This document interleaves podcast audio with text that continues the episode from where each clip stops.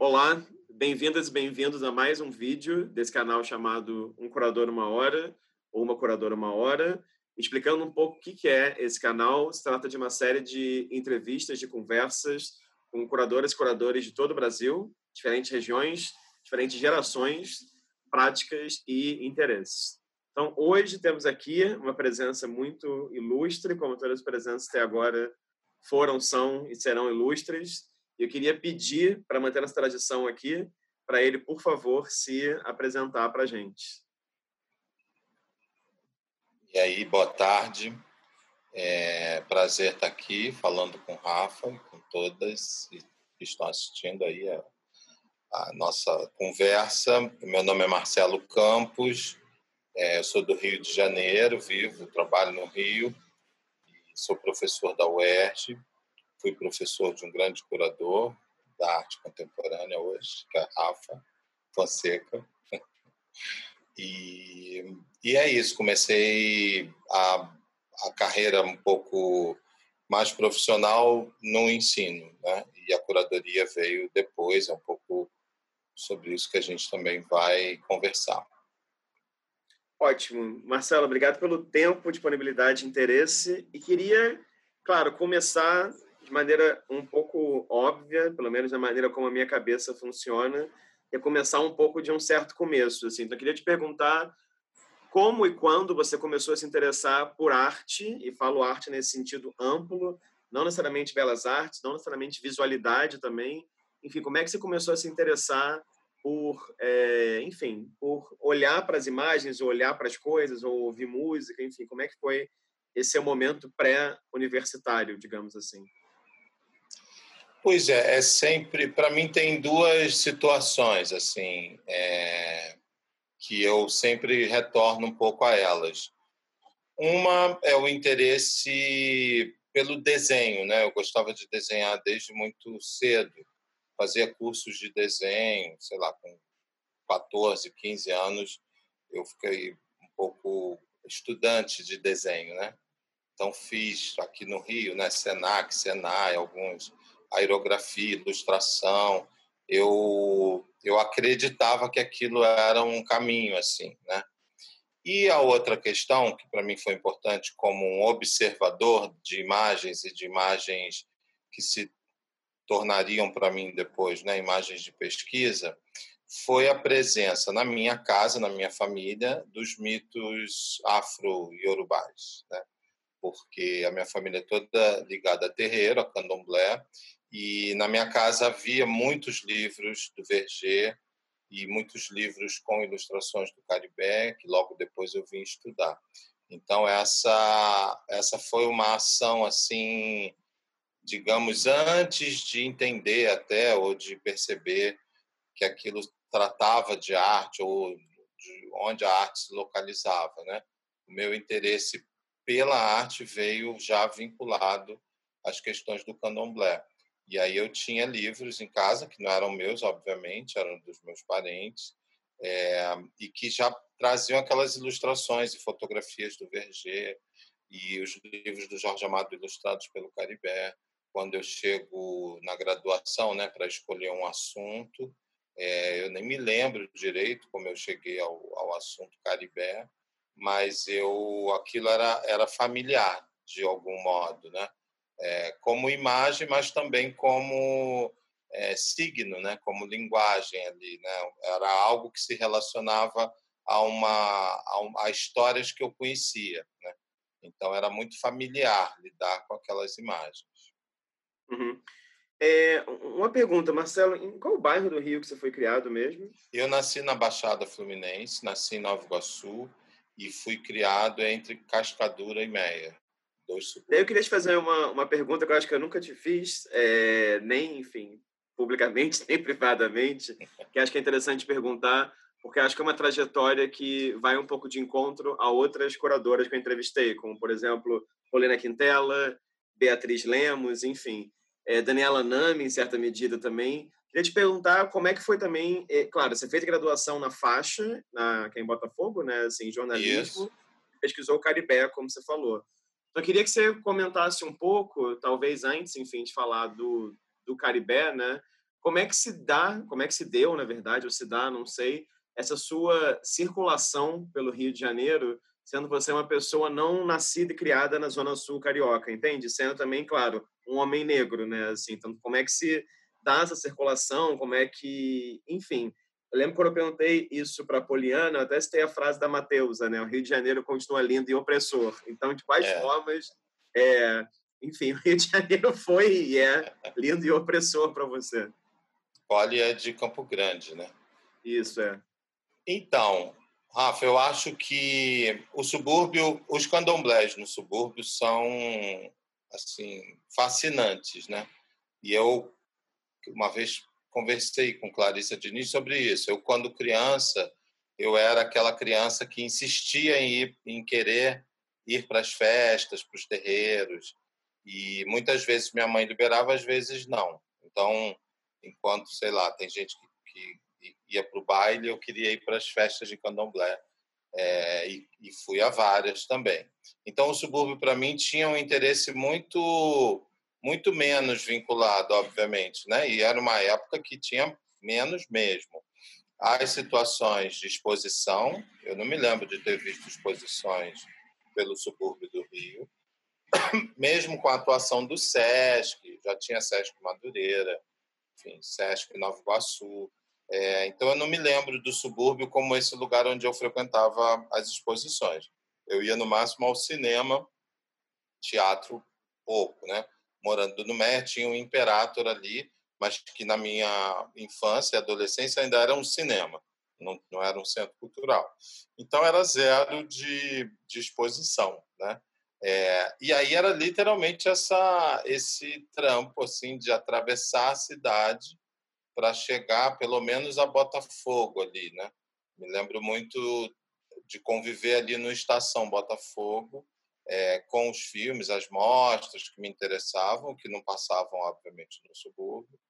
E também um lugar que foi importante para mim, nesse sentido, foi a, a Galeria da Cândido Mendes, de Ipanema. Porque a Cândido, eu fiz cursos na Cândido Mendes também, então, como eu, como eu falei antes, era uma coisa, ah, eu achava que eu tinha interesse em alguma coisa que eu não sabia direito o que era, se era teatro, se era cinema, se era artes visuais, né? E aí a Cândido Mendes tinha uma série de cursos maravilhosos é, com diretores de arte de cinema. Eu fiz curso de iluminação com o Maneco Kinderé, que hoje é um grande iluminador. E eles estavam meio que começando também, né? É, e aí eu era na Cândido Mendes, era no teatro da Cândido Mendes.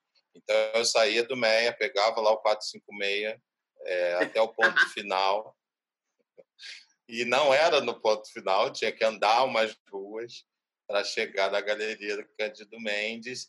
E já tinha na Galeria Cândido Mendes algumas exposições, os corredores, é, muito, muitos artistas dos anos 80 ali é, expunham no corredor da galeria, era um, era um movimento ali. Né?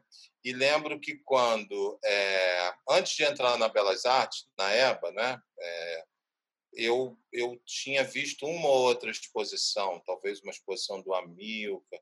Eu tenho uma grande amiga que hoje é professora da UFRJ, Yoko, uma artista também, que estudou comigo desde 15 anos, 15, 16 anos. E a gente frequentava um pouco as exposições, né? E lembro de ter ido a uma Bienal em 91, talvez, com a Yoko. A gente viajou junto para São Paulo, ficamos hospedados na casa da tia dela, que morava em São Paulo, e aí vimos uma Bienal, né? É, mas isso assim, meio meio bicão, né? Assim, sem sem ter uma estrutura ali de formação ou coisa parecida. Super no encantamento de ver que tinha arte, que tinha artista e tinha trabalhos. Lembro muito do Maurício Bentes, assim, é, com trabalhos com lâmpadas. Então era tudo era tudo desconectado, assim, era tudo muito solto, por conta disso, por conta de ter que atravessar a cidade para chegar num, numa exposição, né? Era, é, a sensação era, era, de que tudo também era muito mais longe, né? É, ônibus, era tudo mais, mais precário, né? É. E, e, era isso, não, o clima de morar no lugar não era o clima nem de se divertir no lugar, né? E nem de frequentar a galeria ou, ou exposição, porque não tinha. Uhum. Agora, então conta um pouco sobre essa opção por ter estudado jornalismo, né? Então, assim, por que jornalismo? É... Enfim, conta um pouco também sobre essa pesquisa sobre o Caribé, porque você começou na graduação e depois seguiu com ela no mestrado na, na UFRJ, né? É, na hora de... Eu fiz um, um na época chamava segundo grau, é, técnico em comunicação. Então, foi onde eu estudei com a Yoko, né, desde esse momento. É, era um segundo grau que já tinha aula de História da Arte. Eu tinha uma professora que eu adorava, a Ana, outro dia até reencontrei. Então, foi a minha primeira professora de História da Arte foi no segundo grau, não foi é, na EBA, por exemplo. Né? E ali a gente desenvolvia trabalhos. Eu lembro de ter feito um trabalho sobre Salvador Dali e ter passado horas lá na era bem pertinho ali do Real Gabinete Português de Leitura, né? E, e a gente estudava um pouco ali naquela maravilhosa biblioteca e fazia trabalho. Então a arte chegou ali, essa história da arte chegou pelo segundo grau, não chegou somente na graduação. E na hora de escolher a carreira, tinha comunicação, de novo, né? Eu fazia curso de iluminação de teatro, é, direção de arte do, de cinema, não sabia localizar né, o interesse direito. E aí, na, na hora da, de escolher a graduação, a comunicação traz um pouco isso. Eu não fiz jornalismo, eu fiz publicidade. Ah. Não fiz jornalismo. E e aí, na faculdade de comunicação, tinha duas coisas interessantes. As teorias, né? Então, eu tinha sociologia, antropologia, filosofia, e eu adorava essas matérias, assim. E tinha cultura brasileira, que foi a matéria, de certa maneira, que, que definiu a escolha pelo Caribé. É, tinha cultura brasileira dada por um professor, Ivan Proença, que era muito rigoroso, assim. É, e na hora de escolher o assunto, eu escolhi o Caribé e procurei o Ivan como orientador. Então, ali aparecia para mim o interesse por cultura brasileira, né? E por elementos da antropologia. Me lembro de ter feito trabalho, até hoje tem esse trabalho, de ter feito um trabalho de antropologia e ter me dado muito bem. A professora comentou e tal, que tinha sido muito bom o trabalho. E aquilo eu adorava antropologia, lia Roberto da Mata, lia esses antropólogos brasileiros, Gilberto Velho. Então a antropologia para mim acendeu ali como uma questão, né? Mas eu estava numa faculdade de comunicação, não estava na faculdade de antropologia. E aí, logo que eu entrei na comunicação, a faixa é uma faculdade particular, né? É, ainda no primeiro ano eu tentei a Belas Artes e passei para Belas Artes. Então eu comecei, eu por dois anos fiz as duas faculdades, morando no Meyer, estudando em Botafogo e no Fundão, né? Então era um negócio assim, uma coisa não tinha nada a ver com a outra. No trânsito, eu passava o dia estudando, né? É porque a Belas Artes era uma faculdade integral. É, então era o tempo todo tendo aulas. Eu aí essa história do desenho na Belas Artes seguiu, né? Eu segui fazendo as disciplinas, eu fazia pintura, né? Então, fazia as disciplinas de desenho, é, era muito mais nesse sentido do que no sentido da teoria, né? E história da arte, estudando história da arte. Então, são, foram os dois, os dois vínculos. Não aguentei, fiquei dois anos na nessa loucura, assim, não aguentei ficar com as duas é, porque era muito puxado. E a comunicação me exigia o estágio é, para poder me formar. Né? E aí eu tive que fazer um estágio, fui fazer estágio na época no setor é, de publicidade da Petrobras, que era no centro da cidade, né, na Avenida Chile, e aí eu larguei a Belas Artes, abandonei a Belas Artes e segui a comunicação até o final. Aí, na hora de escolher o assunto, tinha essa coisa que eu expliquei de casa lá com desenhos do Caribé, candomblé. Eu queria estudar isso, queria estudar candomblé e as relações e tal, que eu conhecia já, né? E, e aí escolhi o Caribé na hora da, da faculdade de comunicação. Só que essa escolha do Caribé, pelo Caribé, também me acendeu obviamente, um desejo de fazer um trabalho de pesquisa para eu poder conhecer mais, né? Então eu fui para Salvador e entrevistei o Caribé, entrevistei Mário Cravo, entrevistei a mãe Estela de Oxóssi. Então, e era uma pesquisa de graduação, né? E aí quando eu voltei com esse material todo, esse meu orientador falou: você não, você não pode ficar na comunicação, você tem que ir para Belas Artes. Tipo, entrega isso aqui que você fez, já tá bom, tá ótimo, já passou, vai para fazer o mestrado imediatamente lá na EBA. E aí eu me lembro, na época, procurei uma professora de lá que tinha relações também com o terreiro, com pesquisa de antropologia. Tinha Maria Augusta Carnavalesca, que eu procurei também, que ela dava aula na época é, e ela também tinha esse, esses interesses por religiões afro-brasileiras. E aí, imediatamente, fui para Belas Artes, né, é, para poder fazer a prova para o mestrado. Aí eu cheguei a destrancar Belas Artes, fiz uns períodos assim é, para poder estudar um pouco para a prova, né? Do, na época era, era, enfim, até hoje é, mas era bem concorrido. E aí entrei para o mestrado é, para poder estudar o Caribé. Mas quando entrei para o mestrado, eu já tinha o, o trabalho de campo, né? Já uhum. tinha um material ali de entrevista, gravada, fotografias, eu já tinha um material grande, um levantamento grande. Né? Uhum. E aí fui fazer o mestrado. E como é que foi o processo de você ampliar, vou usar esse termo, tá? Ampliar a pesquisa do Caribé para essa ideia de brasilidades contemporâneas, né? Essa ideia de hibridismo também eu atribuo a um dado que para mim também foi um dado importante nas pós-graduações no Rio de Janeiro, né, de arte, que foi o texto, o texto do Ralph Foster, o artista como etnógrafo.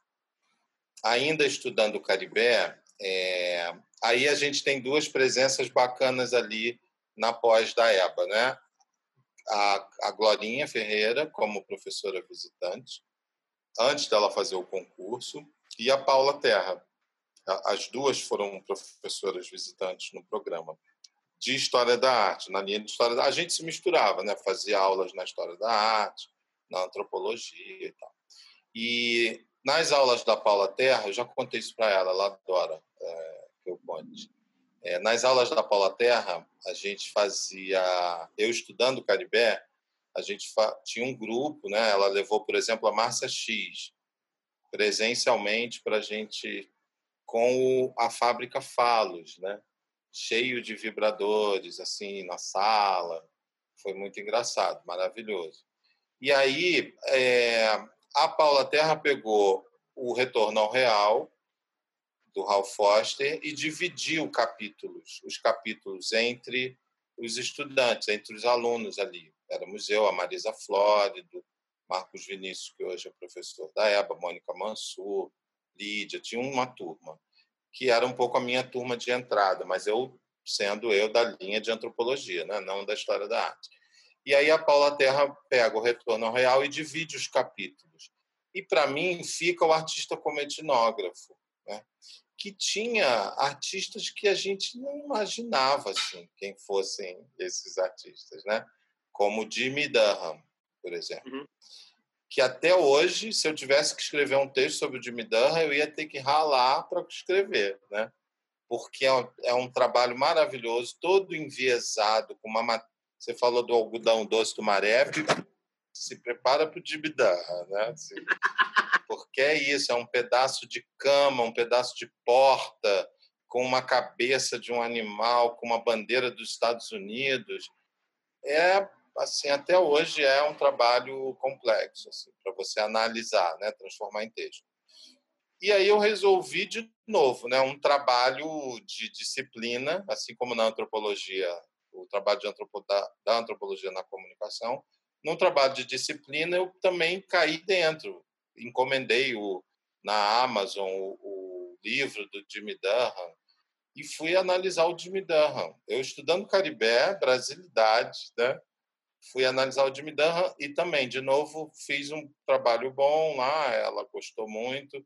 E eu entendi ali no Hal Foster é a virar, o que ele chama de virada etnográfica na arte contemporânea, né? E aí eu, aquilo me, me alertou assim para uma questão que era, ué, então o que eu estou estudando e de certa maneira sofro bullying, né, por estar ali, cultura popular, num ambiente todo europeizado do século XIX, é, o que eu estou estudando, tem gente que está estudando na arte contemporânea. É, é, possível estudar identidade na arte contemporânea. Na minha cabeça foi o texto do Ralph Foster, que eu acho que é um texto de 94, a gente estava em 97. Então era também, de novo, uma bibliografia super atualizada que me, me gera um alerta, assim, né? Então é possível estudar e aí nesse texto ele cita os antropólogos que eu estava lendo no Museu Nacional, James Clifford, etc. Cita Foucault também, a, a, as questões da filosofia. E aí eu pensei, ah, eu acho que eu vou seguir por aqui. Se eu tiver que fazer um doutorado, eu vou seguir um pouco por aqui. Fiz esse trabalho sobre Jimmy Durham, publiquei isso, tem lá nos anais dos encontros dos alunos da EBA, é, esse texto do Jimmy Durham. O título era Jimmy Durham, um Cherokee na arte contemporânea porque ele, era descendente, ele é descendente de indígenas cherokees. Né? É, então já está nessa, entendeu? Já é tipo, pós-estruturalista numa questão estrangeira. E tinha uma coisa muito curiosa na EBA, naquele momento, que não você não deveria, não, não era muito de bom tom você estudar artistas estrangeiros na pós. É, nem sei se isso, acho que, obviamente, hoje não continua. Né?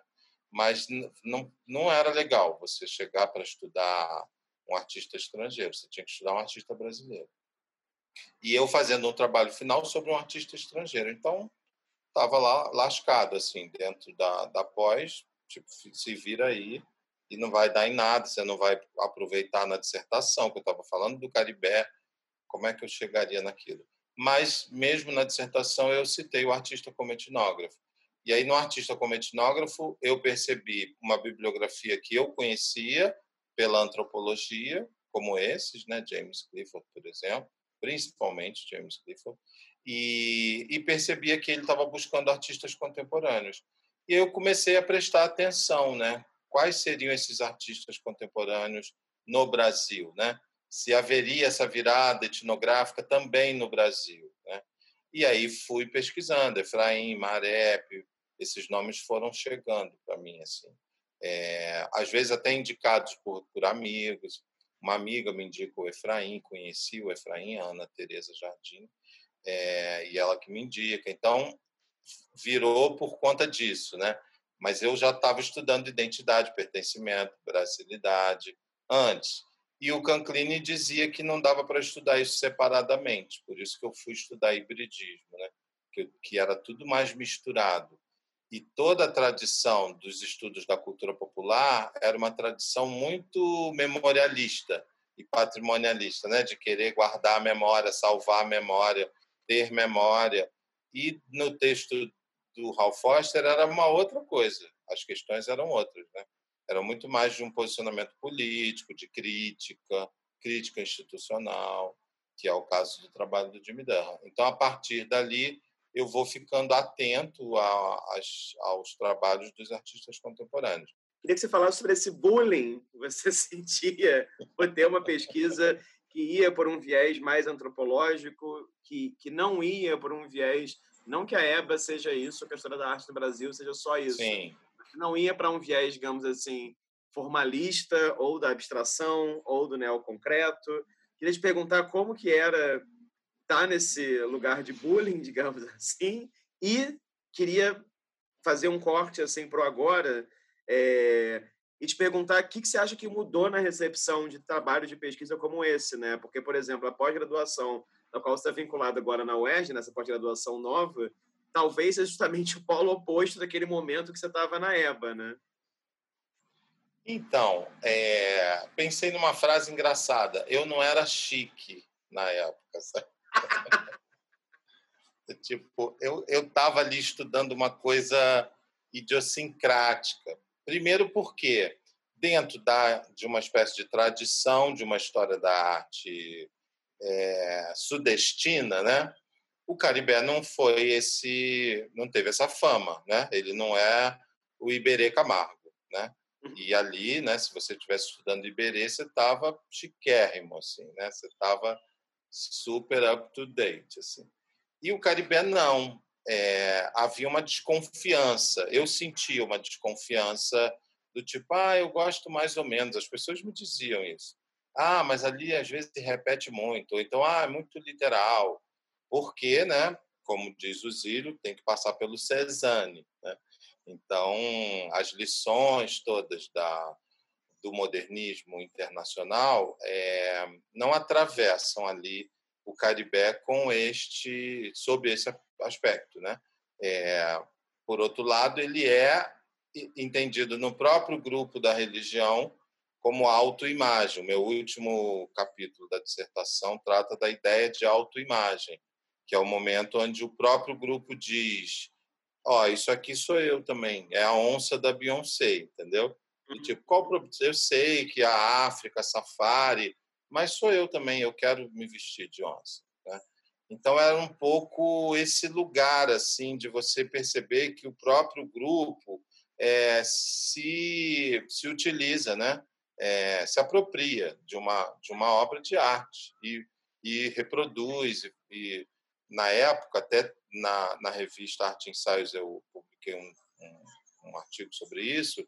É, o terreiro da Mãe Beata aqui no Rio era todo desenhado com pelos desenhos do Caribé, né? Ela ampliou ali os desenhos do Caribé. Então isso era um, era um lugar, ninguém estuda isso no Brasil assim, né? Que seria uma espécie de aí talvez fosse a, a questão da recepção, né? É, seria um âmago da ideia de recepção mas seria uma junção entre recepção e autoimagem, que é uma diferença. Né? Não é muito como a obra atravessa, é como a obra atravessa e como um grupo diz: esta, esta imagem sou eu. Né? Então, eu também sou isso, né? eu também quero isso. Mas quer também por um instante. Depois, a, a própria Terreiro da Mambiata apagou tudo da parede, não é nada também é, tão, tão patrimonializado assim. Então, acho que é, dentro daquela lógica, estudar Caribé não era, não era chique, né? não era, eu não estava ali, porque também havia muito vapor é, da PUC, né? os estudos da PUC. Então, o ápice de tudo era você estudar minimalismo, né? era você ficar nos minimalistas. Então, Carl André Richard Serra, você estava ali, champanhe, veve clicou né? Assim. O Rubem Braga tinha uma frase, né? Ele dizia: "Eu não sei se o Caribé imita a Bahia ou se a Bahia imita o Caribé, né? Porque toda a apropriação que a Bahia faz do traço do Caribé, dos elementos que ele desenhou, que está em tudo, no Carnaval, nas pinturas no Pelourinho, está em tudo aquilo, né? Aquilo é tudo um pedacinho de verger, de Caribé, é tudo mais híbrido, né? Então, isso me interessava, não era o folclore, né? não era o que estava aprisionado, tradicional, coisa parecida. E as pessoas das artes, principalmente da história da arte, achavam que eu estava ali é, estudando folclore, né? E me alertavam até, me lembro de pessoas me dizendo, não, cuidado, tem um discurso é, totalitário aí, a ditadura, barará, mas aí eu também não parava para explicar, né? Assim, eu seguia. Todo, obviamente, são todos, todas as pessoas muito é, afetuosas e amigas e tal, né? Havia um ambiente maravilhoso. Mas eu sabia que eu não estava no, no ápice, né? Da, não era o tema é, querido pelo grupo. E a PUC ainda mantinha um vapor ali é, em torno de estudos dos, dos minimalistas, estudos mais formais, a ideia de uma arte que não pode ser nunca literal, nunca é, sociedade, né? A, a, arte é em si. Então tinha um Kant ali forte, né? Na veia de todo mundo, né? É, e o curioso que é, outro dia eu falei também isso quando eu vejo, né? As questões decoloniais, eu vejo autores que eu já tinha lido antes né, na antropologia por exemplo, Franz Fanon, né, que hoje é, é um autor, obviamente, histórico, mas é muito retomado pelos pós pelos decoloniais, né? É, eu já tinha lido na antropologia, então eu já estava mais ou menos ali nesse vínculo, né? E ainda mais sendo um pesquisador negro vinculado a Candomblé, atravessando uma academia branca, né? É, quando a gente chega a esse discurso mais atual, é, eu já me sinto familiarizado, né? Por vários motivos com essa, com esses estudos, né? Não, não é uma, não, não são novidade nem estudar artistas negros hoje para mim seria um oportunismo. Ah, tá na moda, então é é tudo que eu fazia sempre, né? Mas uhum. eu acho que tem, enfim, são relações ali, são momentos diferentes. E há, ainda hoje muita dificuldade da academia entender isso, né? É, incorporar essas relações, porque descolonizar a bibliografia é não é tarefa fácil, né? É, empretecer a bibliografia idem, né? É, então, sei lá, mesmo falar do Kant hoje, de certa maneira, é, eu tenho uma certa autoridade para fazer, né? Mas mesmo no texto que escrevi lá, lá para a Pinacoteca, é, que chama Kant depois da Marcha das Vadias, porque é isso, né? Assim, é, é a pureza ali, sem você passar pelo trauma, que eu acho que é uma grande questão para a gente entender hoje e pesquisar, né?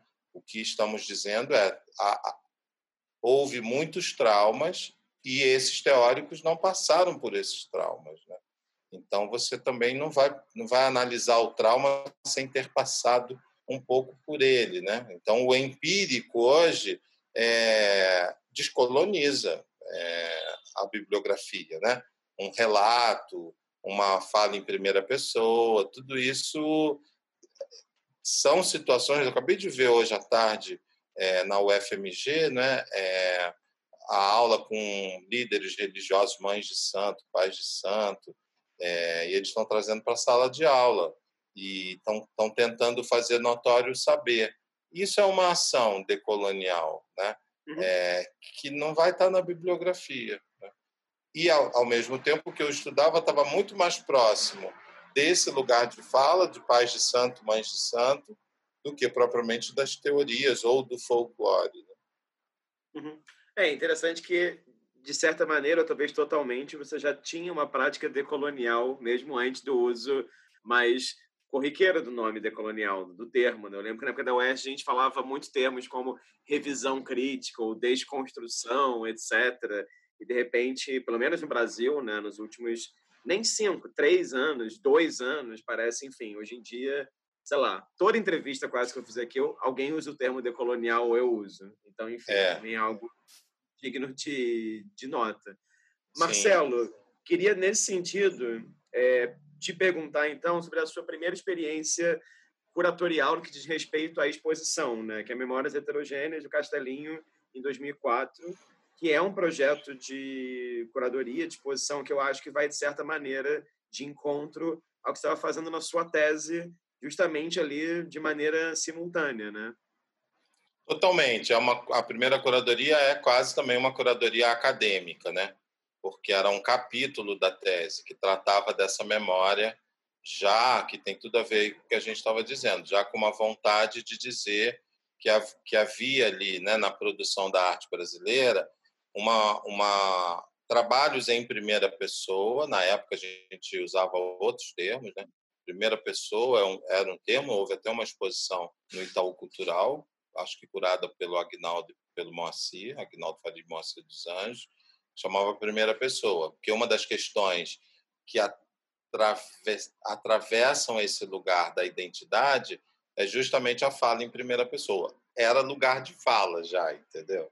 Era já uhum. dizer, ó, o cara é do sertão, ele trata do sertão e o trabalho dele é feito em madeira mas ele não mora no sertão, que era o caso do Efraim, né? Mas ele fez o Parque Laje, mas ele foi aluno da Beatriz Milhazzo. Isso é que é difícil de entender no Brasil, né? É, os atravessamentos é que são importantes, né? Essa, essa não sincronicidade, né? Não é amarrar o cara como um sertanejo fazendo lá num, numa casa de pau a pique, né? Não é isso. A pessoa atravessou o lugar como nós atravessamos também o lugar, o Rio de Janeiro do subúrbio para uma zona sul, né? É, então ali Memórias Heterogêneas queria mostrar isso. São memórias, é, são trabalhos em primeira pessoa e a história do Brasil está atravessando esses trabalhos. Né? Então, era uma exposição no Castelinho do Flamengo, é, submeti o projeto a um júri, né? Glorinha, acho que participou do júri.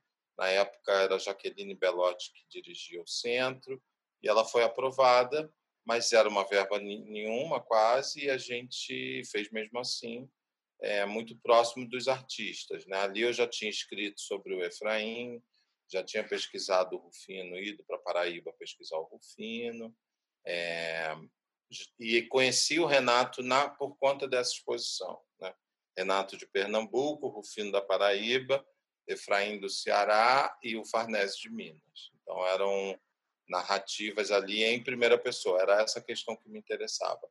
Uma, uma já uma condição de autoficcionalização, né?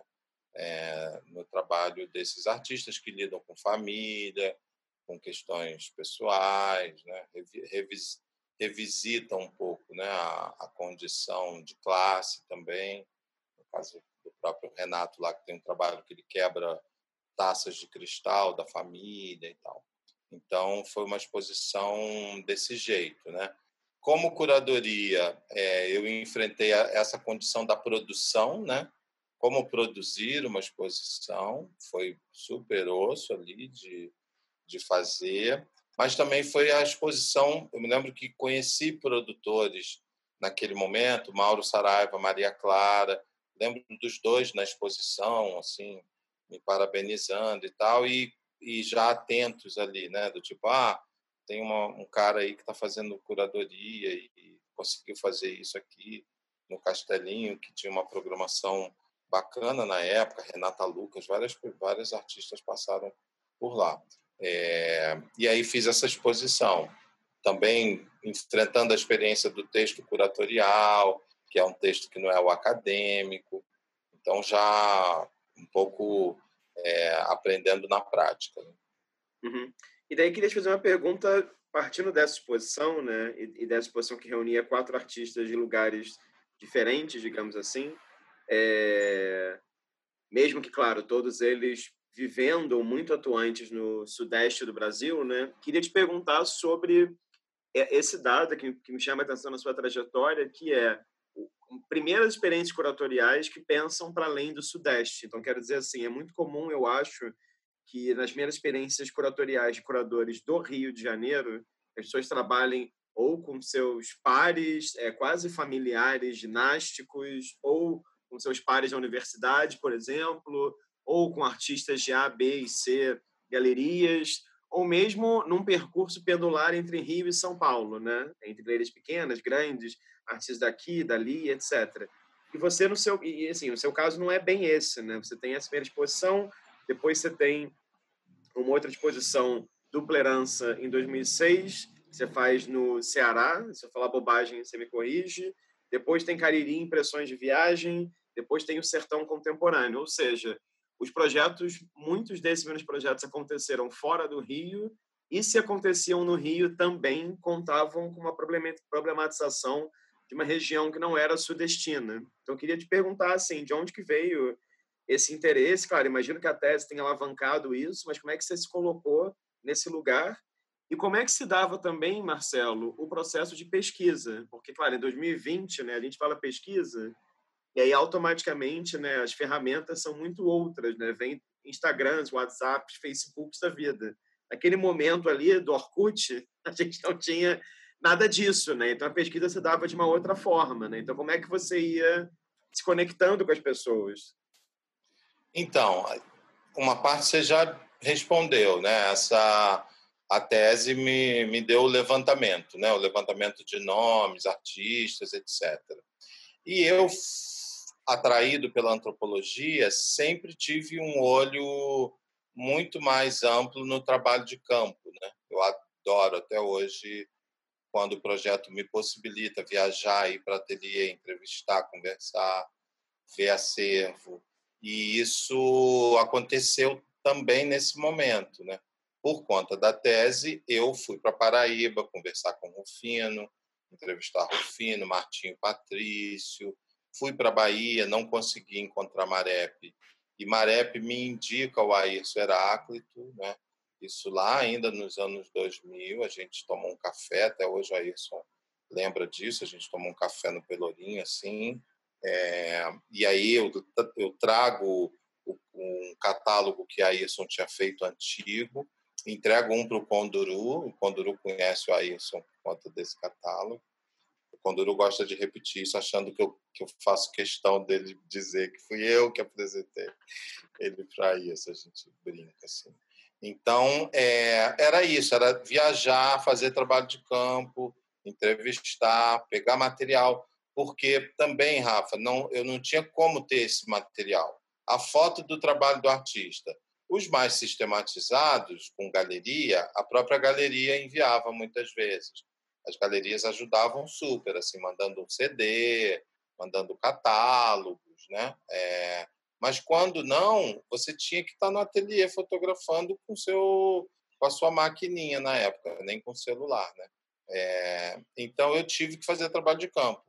E o Nordeste, por conta do próprio assunto, pertencimento, identidade, né?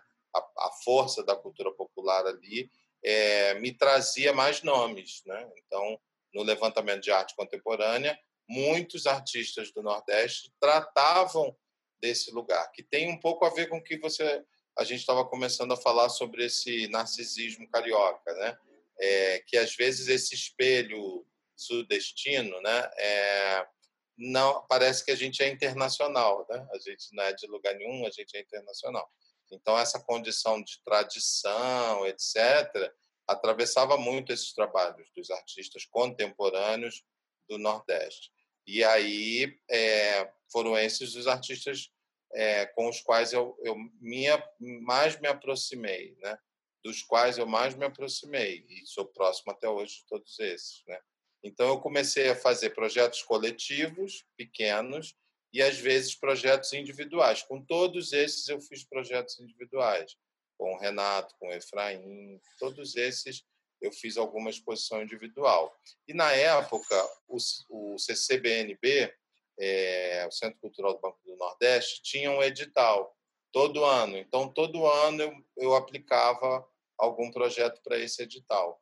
Fiz vários projetos no BNB. Então, o, o edital, na verdade, é que me possibilitou, né? Não era um convite direto, porque eu não tinha nome nenhum para ser convidado diretamente, assim.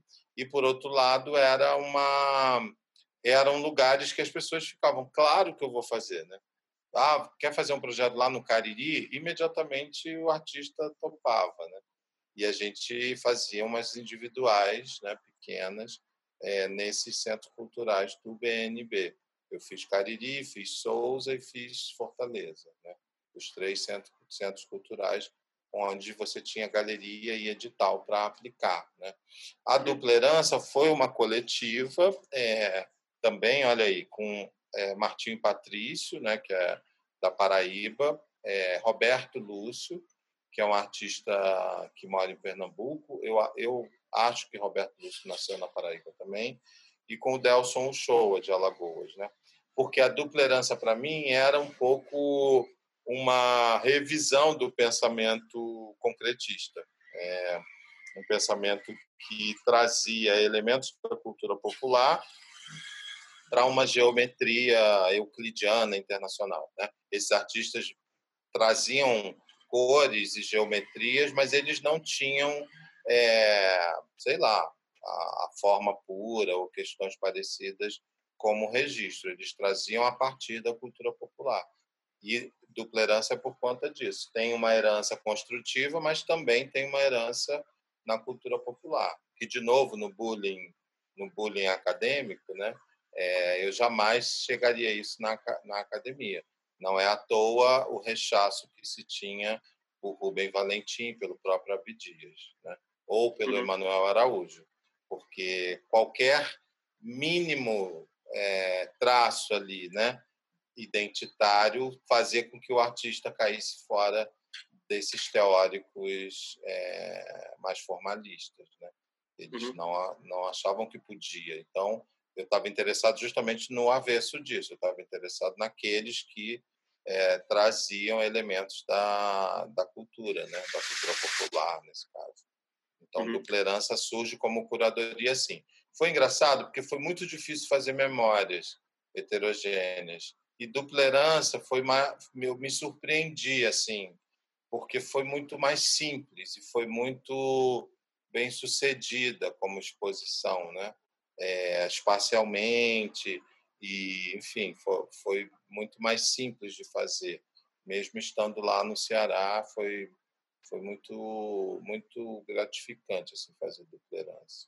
Queria que você falasse um pouco, dando um salto para 2019, sobre a Nordeste, né? Enfim, quebrando um pouco aqui esse meu pensamento mais cronológico, né? Queria que você falasse um pouco sobre a experiência de fazer essa curadoria com Bitucação Dé com a Clarissa, é, de que forma também, né? Essa, essa curadoria não está aí dando um prosseguimento ou, ou, sendo, sei lá, não vou usar o termo grande finale, vou usar assim a cereja, né? No, no sorvete, né? Assim, na sua trajetória de pesquisa lá do hibridismo é, e como é que foi pensar justamente o espaço, né? Porque como vou usar com você o mesmo termo que com a Clarissa, assim, que é uma exposição que eu acho que ela é muito labiríntica nesse sentido, entendeu? É, então, a Nordeste teve todos esses ingredientes que a gente estava falando, né? Trabalho de campo, que eu acho fundamental. Tudo que tiver que fazer com trabalho de campo tem sempre uma revisão, né? tem sempre uma renovação. Quando a gente, obviamente, fica na pesquisa de catálogos e livros, é mais é importante, super, mas muitas vezes tira a gente do tempo atual, né? da, da, da produção atual. Então, a Nordeste foi um projeto que a gente alimentou, acho que por uns três anos, talvez. A gente primeiro tentou um edital e a gente não entrou nesse primeiro edital, e depois conseguimos no SESC, é, 24 de maio.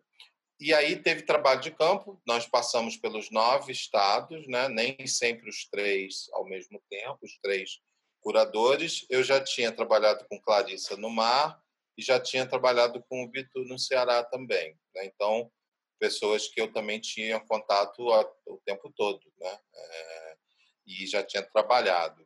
E a ideia surge mais da Clarissa, a, a, a, primeira ideia de pensar esse Nordeste.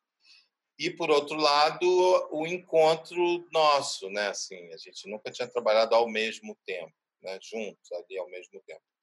É, e aí a gente fez a pesquisa, a gente definiu uns interesses, uns, uns núcleos, subnúcleos, trabalho. Eu lembro que era um núcleo que estava desde o início e a gente até então teria uma exposição em, em confronto mais histórico né, com a produção do Nordeste.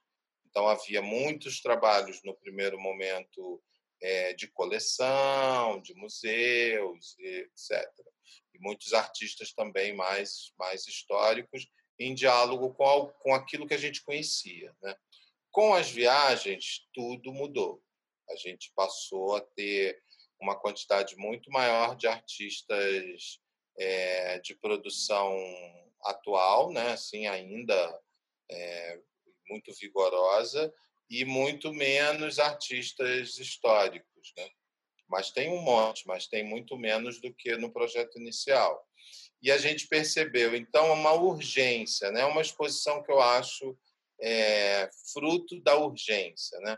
Tem uma questão na coisa labiríntica que eu acho importante e percebo cada vez mais isso produzindo outras exposições, né, curando outras exposições e também na minha própria trajetória, né? Existe uma colonização também ou uma colonialidade no próprio no próprio hábito curatorial, né? Então a gente aprendeu, né? A gente passou por fases é, na arte contemporânea com relação à ocupação dos cubos brancos, em todos os sentidos. Né?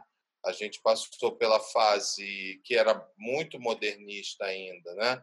Dos grandes é, vazios, por exemplo, com poucas obras, né? os campos de cor lá, color fields, que a gente atravessou durante muito tempo também. Anda 20 passos para achar um trabalho, né? Recentemente, até aquela polêmica que teve no MoMA, não sei se você viu, né? De uma exposição que eles colocavam várias obras e as pessoas começaram a criticar o que, que é isso, falta de respeito e tal. Então, acho que tem muita colonialidade aí ainda, né? muito modus é, colonizado ainda de enfrentar o cubo branco. Você sabe bem, porque enfrenta toda hora, é, que tem muitos modelos né, de, de utilização dessa, dessa situação do cubo branco. A outra questão que teve, então, foi a partir das viagens e já com um olho que a gente, é, desde o início, queria ter, né? nós sublinhamos muitos trabalhos políticos, muitas inclusões, artistas negros e negras, né? artistas trans. Então, a gente também estava numa escuta ali, né? de alteração da cena, né? da cena das artes. E isso nos interessou muito, assim, desde o início, desde o primeiro momento. Né? A outra questão foi é, tentar horizontalizar arte contemporânea, arte moderna, arte popular. Horizontalizar. Muito artista popular, muito artista contemporâneo, muito artista moderno. Colocar ali numa espécie de mesmo tom. Tinha certas, digamos, desconfiança com os grandes nomes também, né? assim, com tipo Brenan, né? Uma... mas que, no fundo, é... acabava na coisa dos núcleos, é... cabendo ou não cabendo. Né? Assim, ah, não, não cabe, não, não é esse lugar, não é daqui que a gente quer falar. Né? É... Claro que a gente estava ali também é, tentando de um modo humilde, né, ali, do tipo, não é, a gente não, ninguém dá voz para ninguém, ninguém eu não acredito nunca nisso, né? Nunca disse isso para um artista, não, vai ser uma oportunidade. Eu nunca acho que a curadoria faça isso, né?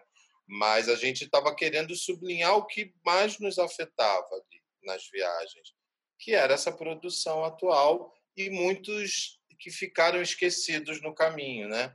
Então, gente que já tinha trabalhado gênero nos anos 80 e que nunca tinha entrado tanto, a gente trouxe, né? É, então, é uma curadoria feita nesse sentido, com muita, o que é raro, né? com muita coincidência de, de abordagem entre os três curadores. Né? É, entre nós, enfim, a gente olhava e já sabia que aquilo tinha lugar em A Nordeste. Né?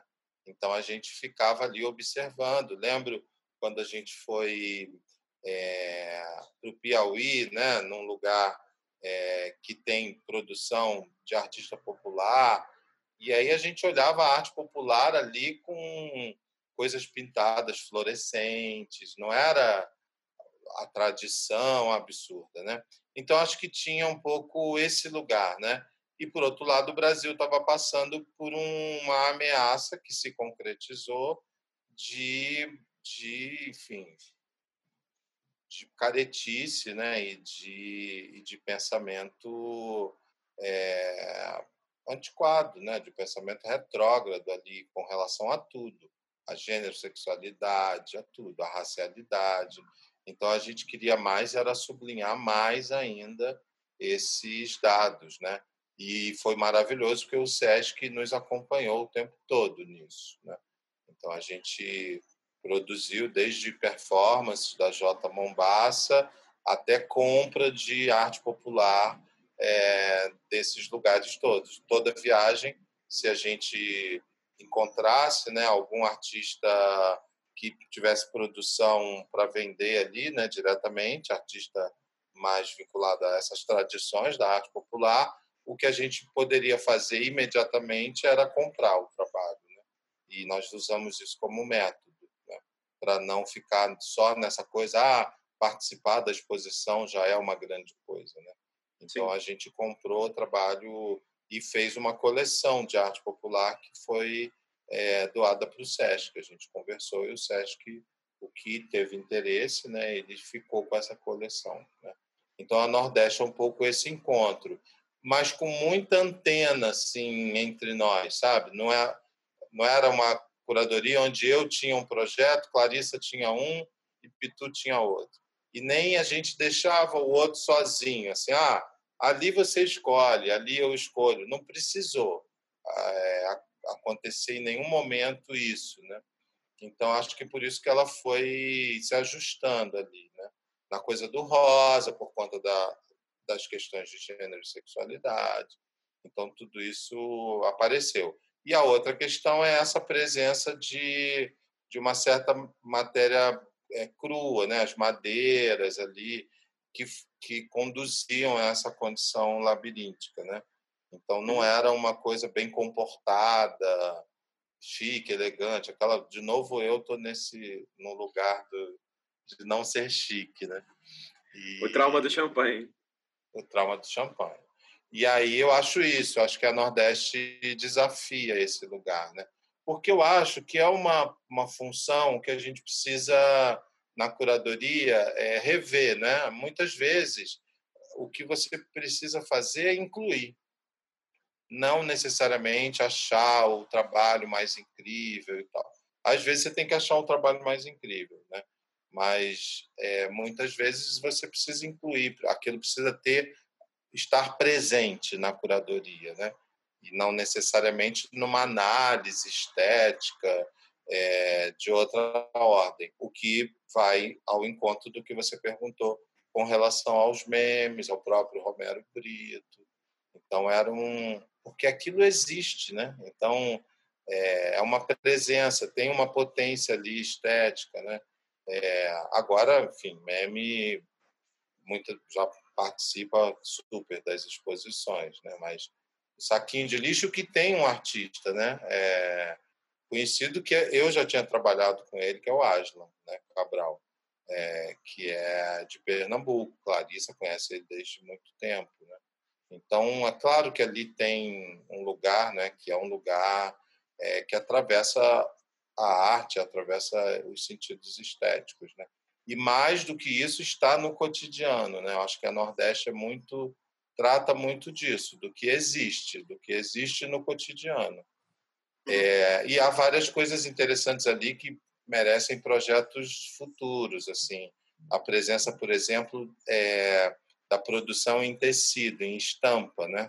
Que a gente tem na Bahia com a Goia, a gente tem é, uma produção do Piauí chamado Mucambo no Hispano, que é um, um grupo é, meio ligado ao skate, que vai fazer as camisetas você tem uma produção é, de histórias em quadrinhos, coisas que a gente muitas vezes você não vai encontrar muito nas galerias ou no sistema, né? Então a Nordeste também se interessou de um modo mais ampliado, né, sobre essas produções. Não somente os memes, mas tem os memes, tem tecidos estampados, a própria coisa do Ileaie, né?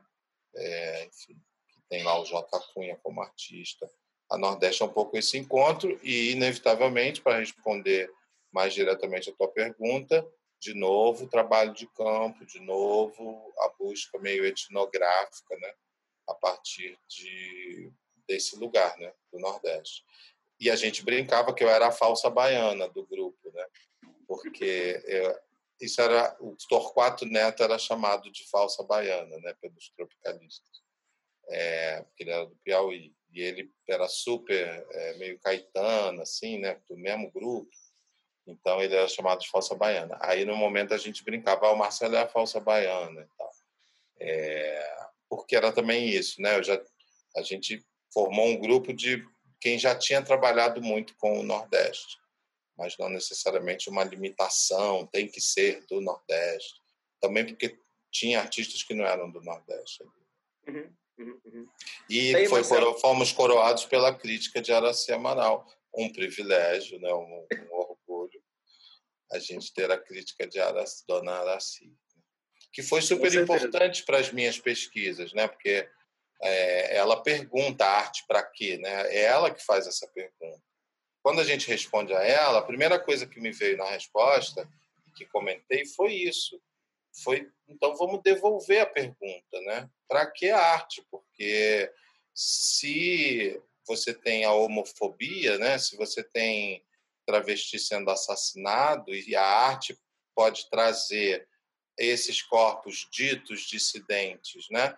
Para um lugar de, de produção estética, enfim, artística, então a arte, arte para quê? A arte para isso, né? Então é um pouco a pergunta quem fez foi ela, né? Assim, se a gente retomar um pouco a questão, a gente diz, claro, a gente entendeu a tua pergunta, né? A gente foi atrás de, de, de te responder, né? É, não com o Brenan, porque o Brenan tem toda a tradição e tem lá um, um castelo, né? De como ateliê, né? Um, um, é, é um artista meio palaciano até, né? Ali, naquele lugar. Então o mundo já respondeu a ele, né? Para que serve a arte? Mas para um artista trans no Piauí ainda não.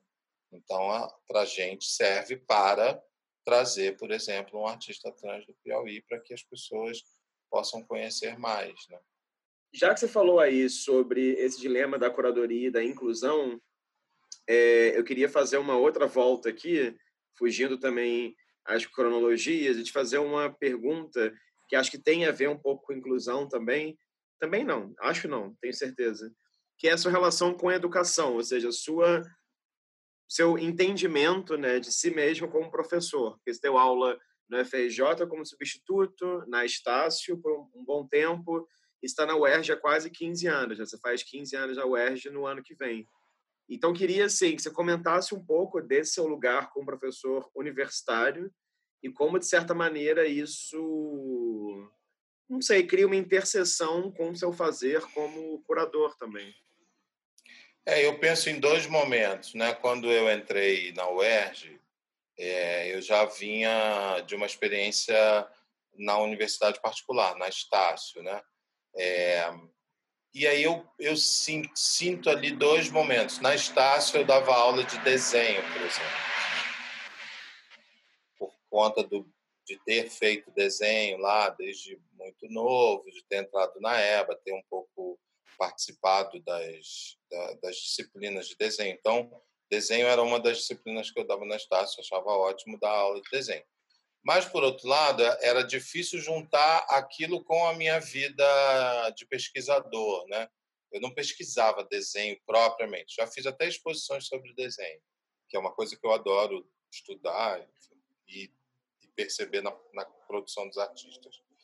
E com as aulas da UERJ, da UFRJ também, eu pude encontrar, fazer o encontro das duas coisas.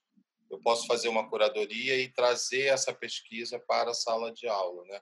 Então acho que também você também com, sua, com a tua turma é, há uma geração é, formada nesses cursos que pôde ver os seus professores atuando no campo da curadoria, que é muito diferente da minha geração, onde eu não tive aulas com, com os curadores, né? É, que eram os curadores conhecidos do Brasil ali, né? Então eu não, eu, eu achava que eram duas coisas separadas.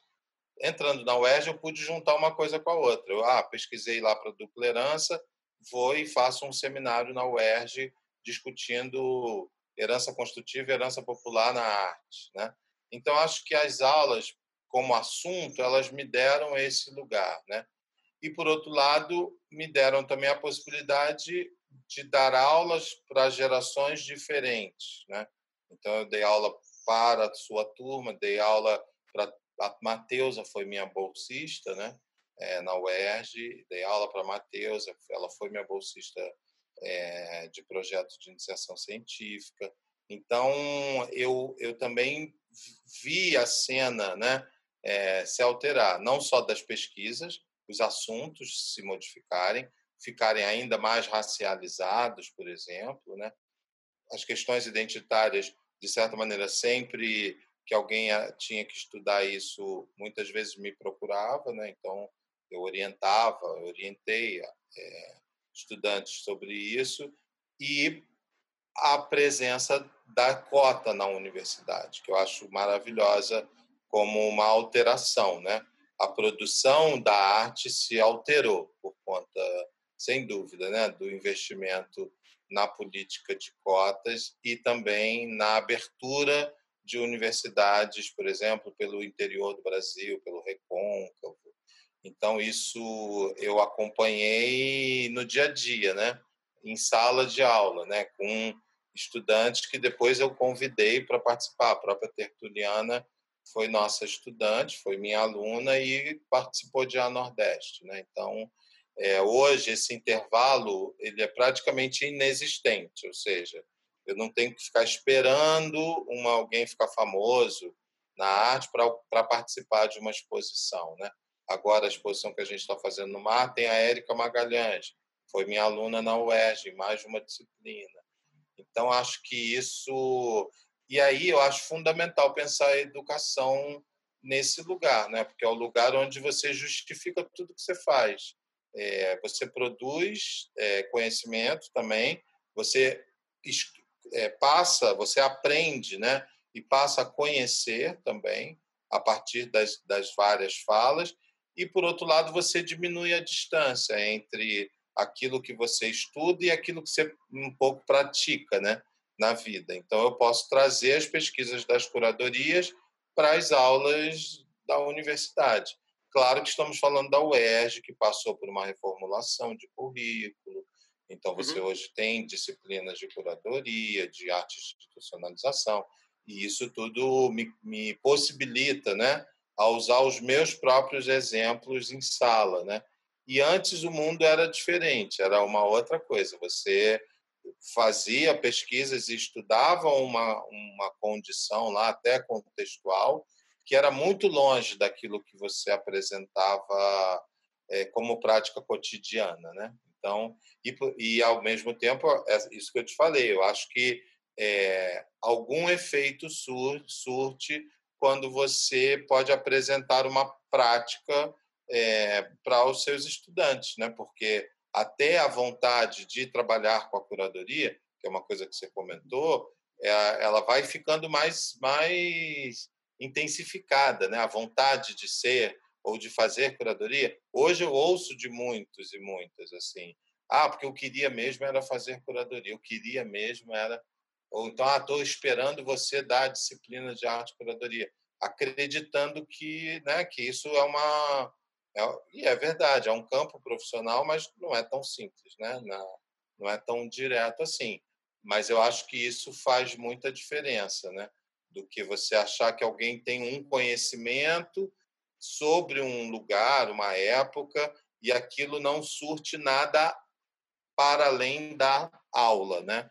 E eu acho que uhum. no caso da UERJ, para todos os profissionais, todos os professores e professoras, é, surte. Mesmo quem estuda Egito tem uma, uma outra conotação, uma outra, um, uma outra presença né, é, desse assunto no seu dia a dia. Né?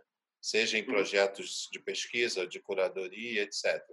Então, acho que um pouco a, a partir da geração de vocês, vocês conseguiram ter isso em sala de aula, né? ver os professores atuando num campo que poderia no futuro ser o campo de atuação de vocês também. Sim, não, e eu acho uma coisa muito bacana né? que é uma diversidade muito grande de professores também, né, que foram entrando não só no seu concurso, mas em muitos outros. Né? Até hoje em dia, você ter, sei lá, Tamara Enragadze junto de você e Marisa Flórido, entende? Assim, são são pensamentos muito muito diferentes, assim. Agora, queria te fazer uma outra pergunta que envolve ensino também, que é o que, que diferencia essa experiência da UERJ das suas experiências, por exemplo, numa instituição como a Escola de Artes Visuais do Parque Lage e dessa outra é, instituição que você e Tânia Queiroz criaram, né? Escola Sem Sítio, né? Assim, que são experiências muito diferentes. Enfim, Parque Laje, UERJ, enfim, né? Qualquer pessoa que conheça minimamente a geografia carioca já presume as diferenças. Mas queria que você falasse um pouco sobre isso em relação também à, à Escola Sem Sítio. Então, eu acho que isso é, tem a diferença, como você falou, geográfica, né? Então, a UERJ é uma universidade na zona norte do Rio, É, e os programas de bolsa, os programas de gratuidade, acabam aproximando essa geografia. Né? Então, eu dei aula na, na, no Parque Lage, como na Escola Sem Sítio, para bolsistas que eram também meus estudantes na UERJ. Então, acho que os, os, os incentivos, os programas de bolsa, eles aproximam essas, essas pessoas e essas geografias. Quando você não tem isso, você retoma uma prática mais elitista, né? Então, você vai dar aula para quem consegue pagar cursos, etc. Né?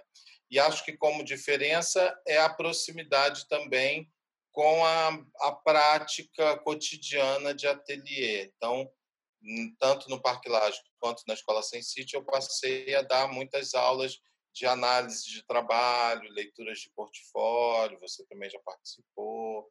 Então, é. E esse é um modelo que a academia não suporta, né? não, não encara tanto. Né? Pelos compromissos que o, o estudante tem que ter de fazer trabalho, entregar trabalho, ganhar nota, mas também porque o estudante na universidade talvez ainda não, não esteja tão enfim com tanta tanto material assim né para ser analisado como por exemplo numa leitura de portfólio. Então acho que são duas duas, duas experiências que para mim geram cursos mais vinculados a isso a um acompanhamento crítico de trabalho né de artistas de, de vários lugares. E quando você tem a oportunidade de oferecer a bolsa, você pode, aí sim, é, coincidir. Você pode trazer um pouco mais de UERJ para o Parque Laje, um pouco mais de UERJ para a Escola Sem Sítio. Então, é um pouco nesse, nesse lugar, né? Quando a gente pensou a Escola Sem Sítio, que é uma escola de ideias, né, assim, mais amplas, né, não tem uma estrutura, uma forma fechada, era justamente para poder ter é, cursos e e discussões que não coubessem tanto é, na universidade. Parque Lage tem professores que não são graduados, então como é que você pode na universidade né, ter isso? A universidade ainda exige mestrado no mínimo, hoje em dia concurso só com doutorado. Então acho fundamental ter essas, esses modelos outros, né? Porque podem trazer pessoas com muito conhecimento mas que não necessariamente passaram pela, pela academia. Né? É curioso, pensando agora com você, isso ainda é muito pouco, isso ainda afeta muito pouco a teoria da arte. Assim. Uhum. É, você tem muito poucos cursos de teoria da arte nesses dois modelos, né? tanto no Parque Laje quanto na Escola Sensite, como em outros, é, outras iniciativas que tem no Rio, né? de, de ensinos mais informais. assim a teoria ainda não chega nesse lugar. Deveria chegar, né? Poderia muito chegar, mas ela ainda não chega. É, isso é muito mais uma são muito mais escolas voltadas para artistas ou para algumas práticas curatoriais, né? Uma, oficinas, né? Que, que te colocam no lugar da curadoria. Te perguntando especificamente sobre o mar, agora estou no processo de montagem da Casa Carioca, né? Que vai ser a primeira exposição que é aberta durante, né, nem vou usar a palavra depois, durante esse momento de isolamento social, né? Aliás, enfim, essa estética aqui do Zoom é a estética, de certa maneira, uma das estéticas do isolamento social, né? Então, queria te perguntar, assim, como que se dá o seu processo, da sua equipe, porque você não fez a curadoria sozinho, né? De concepção de um projeto curatorial como esse, né? Como é que vocês pesquisam, quais critérios vocês têm?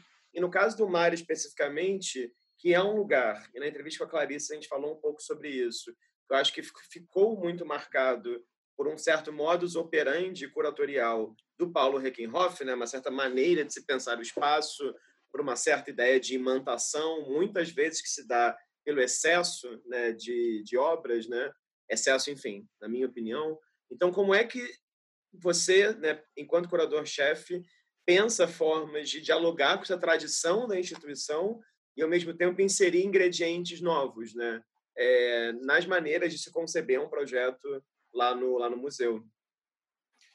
Então, o mar, ele tem, como você disse, né?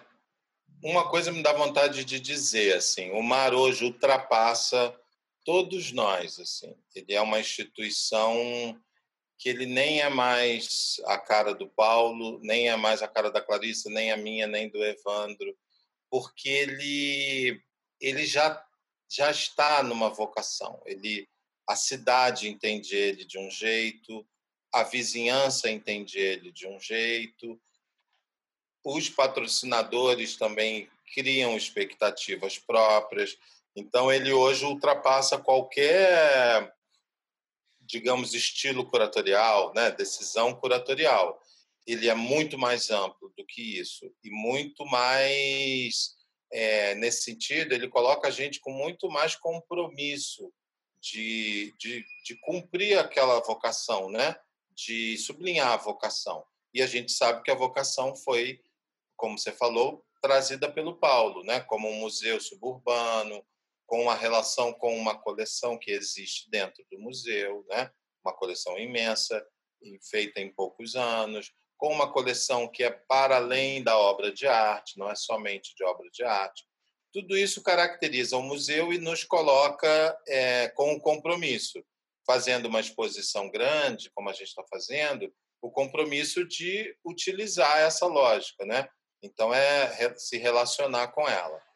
É, uma coisa que a gente conseguiu fazer em Casa Carioca, Casa Carioca, então, está no plano anual do museu, ainda na gestão do Evandro, né? Nós também estávamos lá, fizemos os resumos e tal, dividimos a exposição, é, e ela tinha que ser cumprida no plano anual do museu, né? Então era o assunto do ano, né? essa é a questão. A cada ano o Mar elege um assunto.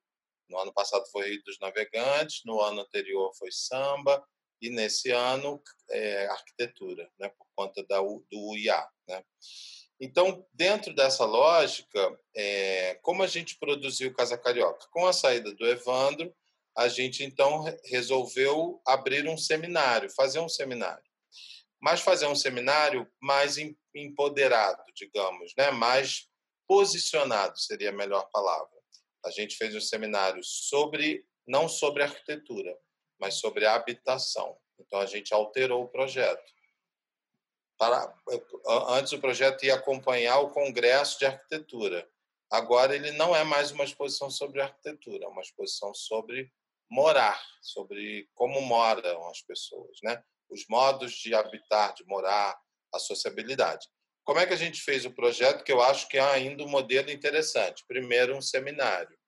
Então, a gente começa em fevereiro com um seminário, antes da pandemia, convidando mulheres, em sua maioria, de homens só tínhamos eu e o William Bittar. É, e essas mulheres que participaram do seminário também escreveram textos para a exposição. Elas foram também consultoras, né? E a gente então abriu esse, essa pesquisa sobre habitação e não mais sobre arquitetura, né? Então a gente virou de cabeça para baixo o projeto. É, o assunto, na verdade, não o projeto, que o projeto não existia, que só tinha um resumo né, no plano. Então a gente abriu esse assunto e botou o assunto de cabeça para baixo. E aí a gente criou núcleos a partir desse, dessas discussões. Né? Então é uma exposição que pensa a Casa Carioca para o lado de dentro. Para escolher uma, um curador, uma curadora, aí eu resolvi então convidar a Joyce Bert, que é uma pesquisadora, uma urbanista, arquiteta, que trabalha com o empoderamento da mulher negra, né? muito fortemente, com o empoderamento no geral, mas muito fortemente com, com as questões relativas ao feminismo negro. Né? Então, a exposição agora tem essa característica, ela lida com essa discussão. Como método é seminário e pós-seminário nuclearizar a exposição, né, dividir a exposição em núcleo, é, fortalecer alguns, diminuir outros. Né? É, por exemplo, a arquitetura é um núcleo diminuído na exposição. Ela tem, porque a gente chegou a um dado né, que as casas brasileiras só são 15% desenhadas por arquitetos. Então, o que a gente chama de casa brasileira é uma casa construída pelo morador. Então, o que é a arquitetura brasileira? É a casa construída pelo morador. Então, a gente se posicionou aqui, tomou essa decisão, casa construída pelo morador. Né? E, nesse sentido, seguimos a lógica do mar. para essa coisa da quantidade, continua sendo com a cara do mar, muitas obras, né? Mas nós tomamos uma outra atitude muito muito trazida pela Amanda Bonan, que é um grupo de curadores, né? Eu, Poliana Quintela, Amanda Bonan e a Joyce. E um grupo de consultores, né? É, Hermínia Maricato, William Bittar, enfim, Tainá de Paula, foram, foram vários consultores ali que participaram do seminário. É um coletivo que trata da, das mulheres na arquitetura, né, da invisibilidade da mulher na arquitetura. Então, o que, que a gente fez? A partir disso, nuclearizamos a exposição e começamos a, na verdade, por conta da presença da Joyce, a gente meio que virou, igual abrir uma laranja, assim, a gente veio, virou o negócio meio por dentro, né? mostrando um pouco o avesso das questões. Então, por exemplo, a gente tem uma parede lá dedicada à relação entre é, domésticas e negritudes, né? A presença da babá negra, a presença é, da empregada negra, da, da mulher que lava roupa, da lavadeira. E aí a gente dialoga com o trabalho da Priscila, né? Que até acho que já fez a performance no MAC, né? Do Bombril. Nunca fez, não. Fez MAC. Fez, ela não, fez, não. acho que Museu do Amanhã. Num dos museus Isso, ela é. E aí a gente vira o projeto olhando para esse lugar, né? É, que é um lugar de dentro da casa. Por outro lado, tem uma coisa, de novo, falando de dupla herança, né? temos uma nova dupla herança aí, é, que eu estou chamando na exposição de construtivismo doméstico, né? que são artistas muito jovens. As pessoas ficam dizendo, eu detesto, Rafa, também ficar as pessoas falam, mas nunca houve no mar uma exposição com tanto artista jovem. Nunca houve, não sei, com tanto artista negro. Eu prefiro, por conta de tudo que a gente falou, eu prefiro estar no capítulo seguinte, entendeu? Ah, legal, e que bom, né? Que interessante e tal.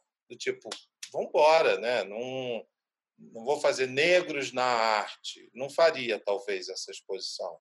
Porque eu quero os assuntos e quero incluir os assuntos, né? E ter artistas negras e negros é, dentro dos assuntos. Obviamente, com esses assuntos, você tem uma quantidade maior de jovens e, por conta da, de uma condição mais atual, que a gente estava falando, mais artistas negras e negros. Né? Então, talvez seja a exposição do mar com mais artistas negros. Tem, no mínimo, 40 é, artistas negros. Então, realmente é uma presença muito significativa. Né?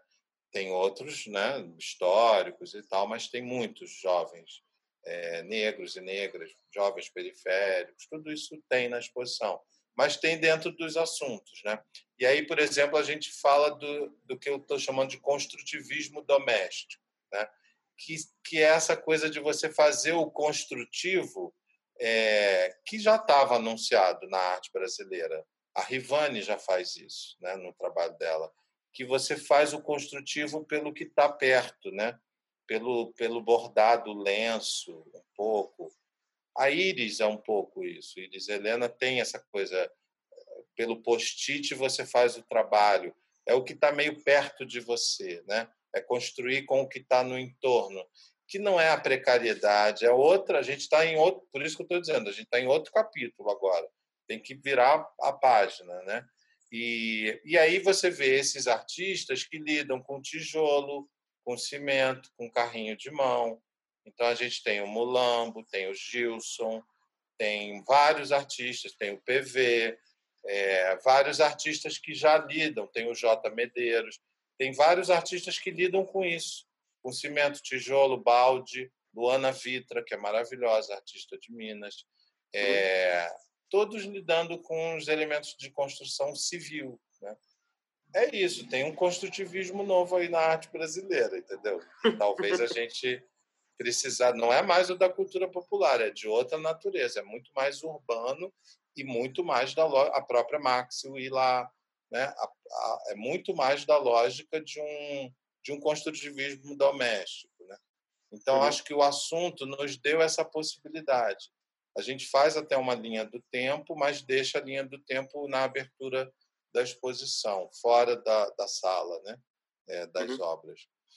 Uhum. E é o que eu adoro, assim, estava refletindo sobre natureza morta e essa mulher reclusa, né? É, você tem Maria Leontina, Vieira da Silva, própria de Janeira, são as mulheres reclusas na natureza morta, né? E essa reclusão é um texto que a Joyce escreve. Ela diz: existe um mito aí que é a mulher branca triste, a rainha triste, que está na nossa natureza morta da história da arte mais tradicional do mundo, né? A gente pode ir lá e rever a natureza morta com esse mito da rainha triste da Joyce, entendeu? Porque é isso, é aquela mulher que borda, a outra que está meio no tédio. Você fala, gente, vamos, vamos para o Prado agora, né? Assim, direto, para analisar isso. E, e, eu gosto disso, assim, de você conseguir, né? É, trazer. Eu sou menos radical, você me conhece. Então, tem, tem tudo. Tem Adriana Varejão, tem Beatriz, tem os artistas mais jovens, porque eu acho que convivem mesmo, né? Não é uma não é também uma coisa não vamos colocar artistas conhecidos, artistas famosos. Uhum. Nunca fiz isso, né? E tem Marep também, porque é construtivismo doméstico, Marep é rei ali, né? Na, naquela condição. Então, a metodologia tem a ver com o mar, né? Não sei se eu faria assim se não estivesse ali, né? Que é uma metodologia trazida pelo Paulo dessa meio warburgiana ali, né? De meio Atlas, mas por outro lado é mais empoderado e são dois curadores negros, eu e a Joyce, né? uhum, que é uhum. uma novidade para o museu. Marcela, queria te fazer uma última pergunta antes de ir para a imagem maravilhosa que você trouxe, é, que gira um pouco em torno disso que você falou aí agora, sobre essa presença grande de artistas negros na, na exposição e de artistas jovens também. Queria te perguntar como que você, claro, enquanto um homem negro, né, investigador da história da arte, que já comentou um pouco também sobre essa sua relação de é, ser uma espécie de, entre aspas, exceção né, na sua formação acadêmica, na FRJ, isso tudo, ou mesmo, por exemplo, se você pensar o campo de professores de História da Arte na UERJ, né, assim, até hoje, então acho importante ter isso é, em mente. Como que você sente, também sendo um cara um pouquinho mais velho né, que eu e que esse pessoal aí que você citou, essa esse processo, não vou, falar de aparição, que é um termo péssimo, mas esse processo de institucionalização de tantos artistas jovens afro-brasileiros nos últimos cinco anos. Vou falar nem dez anos, vou falar cinco anos. E, curiosamente, também um processo com artistas oriundos de diversas regiões do Brasil. Né? Não é um processo paulistocêntrico, nem é um processo cariococêntrico. Né? Como é que você enxerga isso é, e como é que você enxerga também esse processo de institucionalização, de novo, de tantas curadoras e curadores negros? Né? E aí os nomes são, enfim, dezenas, na verdade, né? Porque eu acho interessante que, e daí acho importante também te entrevistar, porque você já está nesse rolê da curadoria, né, nesse fazer, há muito tempo, né? Assim, sua primeira exposição é de 2004, você tem aí 16 anos de curadoria, 15 anos de curadoria. Então você, de certa maneira, não sei se você se enxerga assim, não é pretencioso falar isso também, mas você, de certa maneira, eu te enxergo assim, pelo menos, uma espécie de precursor disso, né? Assim, especialmente no, no Rio de Janeiro. Claro, não estou negando aqui uma figura como Emanuel Araújo, que é de uma outra geração, mas eu acho que no Rio você pelo menos foi meu, sei lá, primeiro professor de história da arte negro e o primeiro curador negro que até trabalhei, né? Então queria que você falasse como é que você sente essa passagem do tempo, né? Especialmente porque, como você mesmo falou aí, você aparentemente não se interessaria existencialmente por fazer um projeto exclusivamente com artistas negros, como você falou agora, né? Assim, ou que, não sei, que olhasse de maneira radical, né, para essa direção. Então, enfim, como é que você sente assim essa cena e essas passagens todas? Então, Rafa, eu acho que quando eu falei essa, essas, eu não nomearia talvez, né, um uhum, projeto uhum. É, com esse foco, ainda que eu toda vez que participo, seja de júri ou nas próprias exposições que faço, eu obviamente tenho atenção para poder perceber, né, é, essa lógica da invisibilidade que aparece muitas vezes. Então, é, recentemente fiz um júri lá com Hélio, com Diane e Márcio Arum, onde, pela primeira vez lá no Centro Cultural São Paulo, você tem uma maioria de artistas negras e negros selecionados. Né? Então, é, eu acho que a minha atuação é, como um posicionamento com relação a isso, ela vem muito mais nesse sentido né, de já estar tá há mais tempo realmente trabalhando e produzindo, saber onde localizar também essa produção né, é, do, no Brasil e ter essa postura, ou seja, toda vez que sou chamado, eu vou tentar colocar ali né, uma, um pensamento, um viés ou uma observação é, sublinhando essa, essa produção e desconfiando quando você só seleciona homens brancos, por exemplo, para ficar bem óbvio, né? Então acho que isso é o, é o meu posicionamento é, existencial, né? Por ser negro e também porque eu, eu de certa maneira é, me relaciono com essa produção de vários modos, como sou professor, aquilo que a gente falou, né? Como eu sou professor, eu, eu encontro essa produção às vezes em sala de aula ou nas pesquisas que faço ou nos júris que participo e como também tem uma atuação para além de Rio e São Paulo, São Paulo até pouco, eu atuo muito pouco em São Paulo, eu acho, é, eu consigo também é, tirar essa centralidade de sul-sudeste, né? das minhas curadorias e quando participo de júris de júri também é, nessas seleções. Eu vejo a produção atual é, talvez seja o que eu mais me interesse hoje, seja por essa produção assim.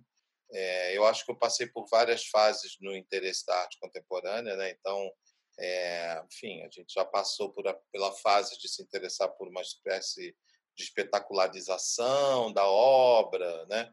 que em Otim um pouco cristaliza né? obras monumentais. É, a gente já, já viu ali acontecer de vários modos as relações com a arte contemporânea né? dentro dos espaços institucionais. E hoje eu acho que essa produção racializada ela traz talvez as questões que mais me interessem assim na observação não só afrocentrada, como também na ancestralidade indígena. Né? Então, se eu olho uma pintura, se eu tivesse que escolher a imagem de uma pintura interessante hoje, talvez eu fosse pelo Banil ali, né? para escolher uma pintura que eu ache é, com uma, uma presença e uma potência é, hoje interessante.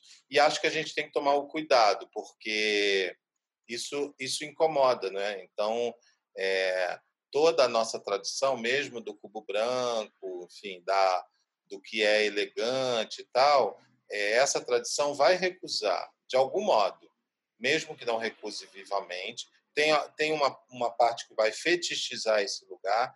Então, pensando na tua pergunta, e isso me tranquiliza assim um pouco, porque eu já estou no outro capítulo, como você disse, de, de estar mais velho, trabalhando com isso há muito tempo, eu já não, talvez não sofra muito desse lugar, né? De ah, o interesse porque é um artista negro. Por isso que eu falei de, de ter, ter o cuidado ali para não entrar nessa lógica, né? Então eu, eu, eu já estou no capítulo seguinte. Eu quero Outro dia eu estava orientando, oriento a Juliana, que trabalha com coletivos de mulheres negras, produção de artistas negras, né? oriento no mestrado. Eu estava dizendo isso para ela. Eu acho que a gente chegou no momento, já, já, já trouxemos, já incluímos. Vamos agora pensar a diferença de cada um, né? O que, que a uhum. Aline Mota é diferente do Yuri Cruz? O que, que o uhum. Yuri Cruz difere da Jambi e da Maxi? você já vão embora, porque assim a gente faz a história da arte. Não é somente pela por uma condição a mulher, né? O negro, a negra. Isso é importante. O próprio Rome Baba diz isso, né? No momento que você estiver negociando, tipo, está participando de um júri, bota o alerta ligado, porque tudo caminha para o branqueamento. Tudo vai caminhar para você só escolher homens brancos numa seleção, porque aquilo combina mais, entre aspas, com é, o gosto estético das pessoas, porque as pessoas vão achar mais bonito, mais interessante, porque são mais ricos, então os trabalhos são grandes, são de aço polido, escovado. Tudo vai caminhar para uma, uma clivagem de racialidade branca e de grana, de classe. Porque é isso, o, o artista jovem periférico muitas vezes vai te apresentar um papel rasgado e né, como, como proposta. Se você não ficar atento num júri, então, você aquilo cai fora. Na primeira primeira né, seleção, aquilo já vai embora. Então, é esse o cuidado que eu tenho né, na hora de racializar mais. E quando vou fazer uma exposição, eu quero já olhar a diferença de um para o outro, entendeu? Por isso que eu acho que eu posso me situar num capítulo 2 da história, dessa história, né? Eu já quero perceber a potência de misturar, é, enfim, é, Priscila Rezende e o Kurt Klaxbrun, que falou também, fotografou empregadas domésticas. Então, eu já estou querendo ali é, colocar as singularidades. Conversei recente com a Aline Mota também, e ela falou, ah, elogiando um texto que escreveram sobre ela, é, onde ela diz, ah, é um texto que não fala a palavra ancestralidade. Ela própria, ela trabalha com isso, mas ela própria é interessada em ver mais, né? Em ver outras análises sobre o próprio trabalho dela. Então, acho que nesse sentido, eu te diria, hoje é a produção que mais me interessa, essa produção, né, que lida com essas questões de ancestralidade e tal. Não é novo na minha trajetória, como a gente falou, né, porque ancestralidade e arte é desde o início, desde o primeiro momento. E mas por outro lado, eu não acho um terreno ganho, sabe? Assim, Sim. eu acho que se a gente não passar para o outro capítulo, a presença pela condição da racialidade vai colocar todo mundo fora de novo, assim, é, facilmente ali a branquitude vai se organizar para tirar isso, né? Uhum. Ah, é só porque a gente ouve coisas absurdas. Ah, só porque artista negro, outro dia falaram, ah, mas é aquele assunto de novo eu sempre falo antes tarde do que nunca, né? Assim, é melhor que seja o assunto, né? Mas eu acho que essa condição, os negros, né? É, ela precisa abrir um segundo capítulo agora para a gente poder colocar um pouco mais para dentro, né? Porque você talvez tenha que mostrar ali é, singularidades, né? Na, nas pesquisas e nas produções. Ótimo. Vamos mostrar aqui a imagem que você trouxe. Vamos ver se vai travar tudo ou não. Bom, ótimo, não travou. Apareceu aí? Ainda não. Vai, vai aparecer. Apareceu. Apareceu. Então, Marcelo, conta pra gente por que você escolheu essa imagem e, enfim, fala um pouquinho dela pra então, gente. Então, a gente tá escolhi bem, bem bonita assim a imagem. É, Aí estamos com a Vilma e Zé Eduardo, que são os dois organizadores de um projeto fabuloso. De longe, para mim, é o grande projeto de museu do Brasil hoje, que eu conheço, assim. É o Acervo da Laje, né? É um acervo que ocupa duas casas na periferia de Salvador, no subúrbio ferroviário de Salvador, ali onde tem periferia e plataforma, é, logo do outro lado a gente tem a Ribeira, né? É, muito perto da, do Bonfim também.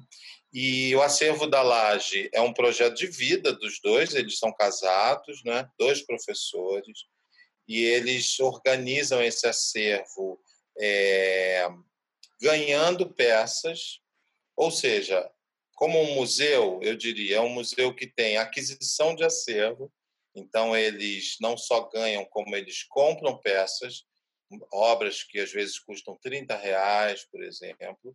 Tem aquisição de acervo, tem residência, muitos artistas fazem residências lá, residências inclusive internacionais.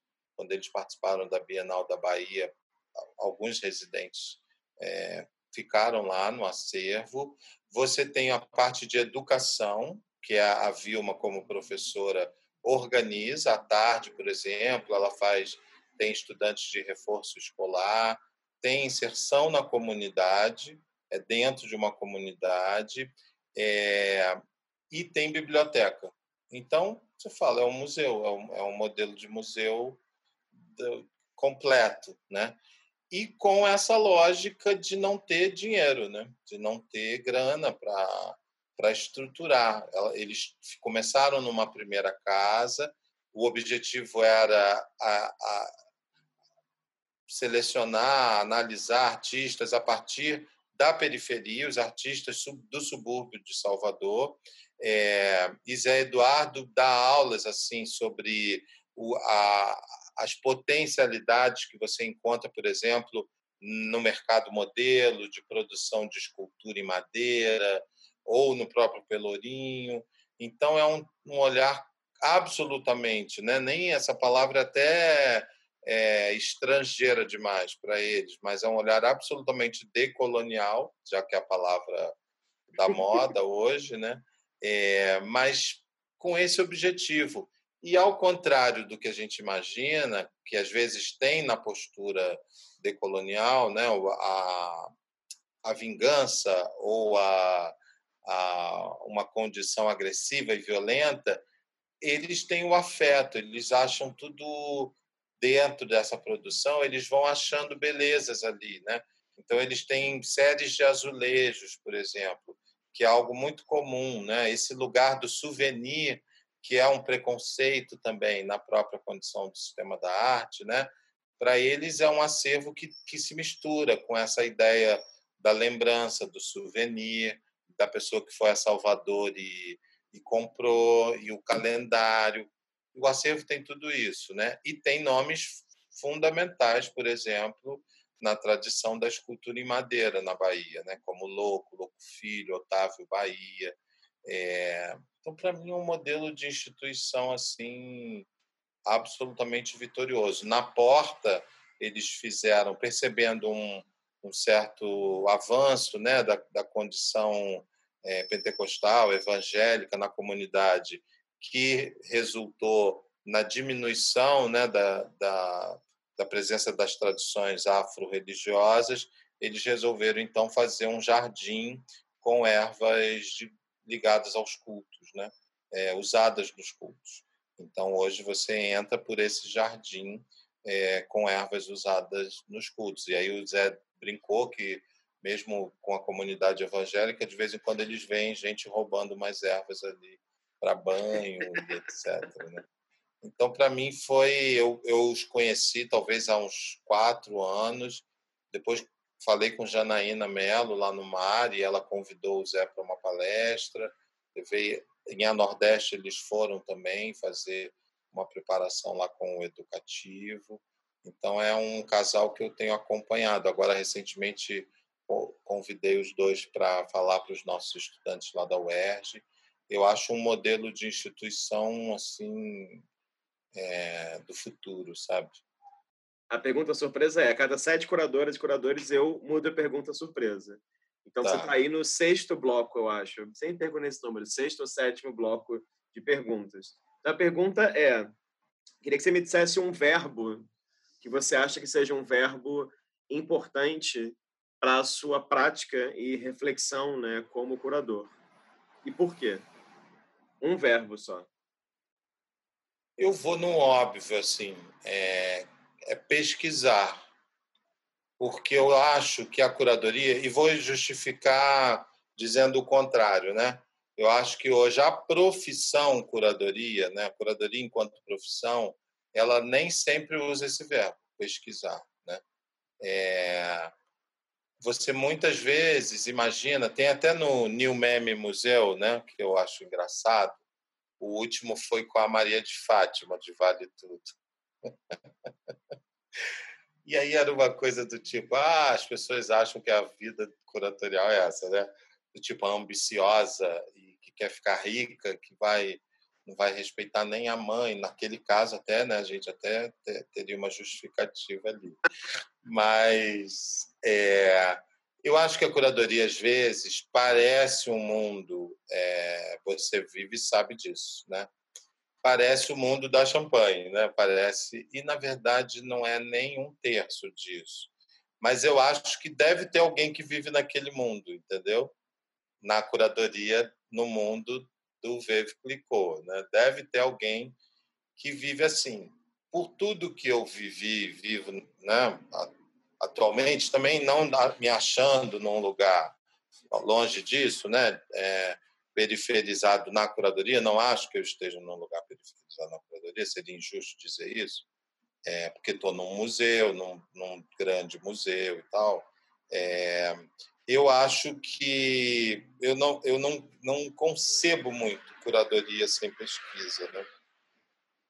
porque às vezes você é convidado só para ocupar um espaço, né? Muitas vezes você já passou por isso também. As coisas já estão até prontas, os artistas já estão até escolhidos e você está ali só fazendo uma cena, né? É... Então, todas as vezes que isso se aproximou de mim, eu de alguma maneira refiz, né? Uhum. É, e fiz de outro jeito, sabe? Vários projetos isso se aproximou de mim. Gente que já estava os nomes já estavam escolhidos e eu ia ser o curador. Eu não vou ser o curador, porque já tem tudo escolhido, né? Então, por isso que eu acho que pesquisar é um verbo, assim, para mim, na curadoria, porque é o que me interessa. Não é a pesquisa para dizer também que a, que a pessoa é CDF ou coisa parecida. Não é isso. É para você poder também organizar, né? Porque senão você vai ficar numa decoração de interiores, né? A atividade do bom gosto também nunca me, me atingiu desse jeito, né? Uhum. Porque a, a, gente narra coisas, a gente conta coisas, a gente fala de coisas. Claro, é, é uma delícia estar num mundo onde você olha uma obra, escolhe outra obra, quero essa pintura, não quero essa, quero aquela. Tem esse lado, mas esse lado é pequeno demais perto de fazer uma exposição, por exemplo, né? É, é muito outra coisa, né? E eu acho que nesse sentido pesquisar é a grande é o grande verbo para mim. Ótimo, Marcelo, obrigado pelo seu tempo, interesse. Queria dizer aqui obrigado que claro, você. muito tempo, é, 15 anos mais ou menos, e queria dizer, claro, te admiro profundamente, vi, sei lá, desde suas primeiras aulas, dava lá desde seu concurso público lá para a UERJ, até as primeiras é. aulas você deu lá. E, sei lá, e, e, acho muito bacana te ouvir, sempre aprendo um monte. E queria dizer também que fico curioso, claro, com os próximos passos no mar com, e com os próximos passos, passos em projetos, não só no Rio, mas fora do Rio também. E sempre isso que me chama atenção tem a ver com o seu verbo também, né? Sempre uma capacidade de proporcionar encontros não óbvios entre lugares, pessoas, acho legal também isso, né, de você ter um pé numa tentativa de é, colaborar ou mostrar trabalhos de nomes não tão conhecidos onde você está, por exemplo, no Rio, mas ao mesmo tempo sem deixar de lado uma geração mais jovem, que eu acho uma preocupação que muitos curadores e curadoras não têm. Então, enfim, acho que é muito bacana de escutar, acho, acho tudo muito louvável. Então, queria só te agradecer pelo tempo e disponibilidade. Também te agradeço a admiração recíproca, o orgulho também de ter sido seu professor.